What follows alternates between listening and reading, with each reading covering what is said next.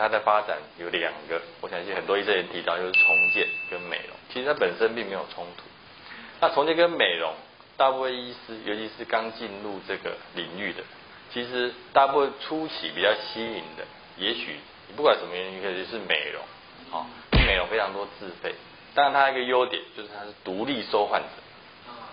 我们叫 independent，它不需要会诊。但是重建其实是我们的根本，重建跟美容在医院里面在训练的时候，就是我们是完整的，所以很多这个不是我们整形外科都觉得他们只要哦直接学美容，那就是哦跳过所有专科医师法的所有的规范就可以训练。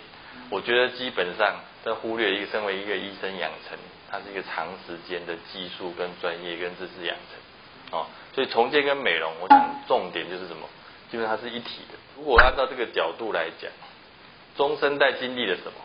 经历就是说，过去在医院最忽略的部分，就是重建里面最忽略的，其实一个最大就是伤口。我们的伤口其实是被会诊是最大量，因为所有科都需要整形外科的协助，在软组织上面只要有缺损，我们说我们叫做伤口。那伤口有，包括他一般民众可能了解，可能有糖尿病足、褥疮，或者叫压疮，哦，或是这个哦，我们有其他因为外伤造成的哦缺损。伤口的定义非常广，包括美容就是有伤口，所以伤口在这么大的范围，尤其有大家都知道那是整形外科医师要做的事情，所以我们应该让伤口的平台让它扩大。什么叫伤口平台扩大？我刚刚讲过，中在经历过一个最可怕的，就是说大家忽略了这个根本，这个根本忽略以后，你的主动性就会变少，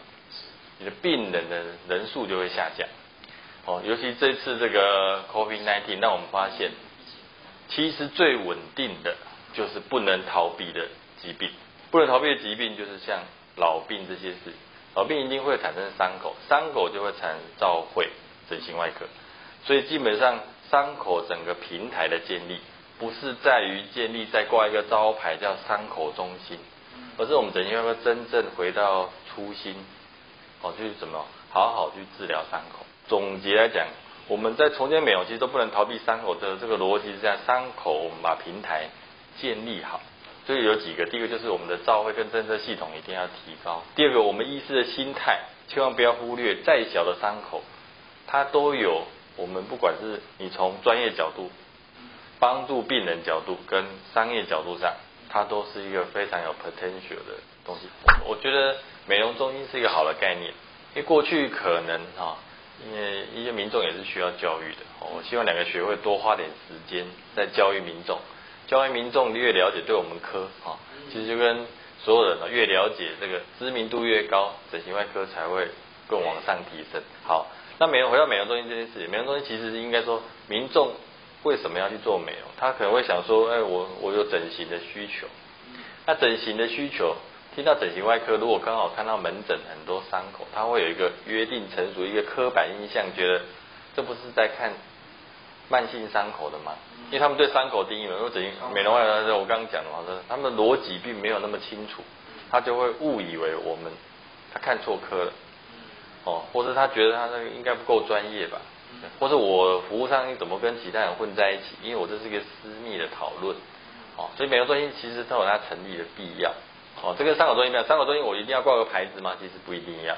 你挂个牌子，但是你做的事还是一样，只是它更有什么，就是有名称上、名义上正统。那美容中心的话，基本上还有一个，除了名称正统，它还有行销上跟各种服务上的好处。接下来就是美容中心要什么成员？从过去的我们的比较狭隘的想法，整形外科就是全部通包，你只要外科都不能碰我们的。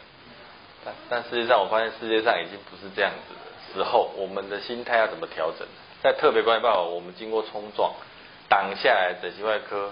这个危机的时候，啊，我去委员会挡下这个危机的时候，我们那时候那天就开始认知。至少专科医学会要彼此合作。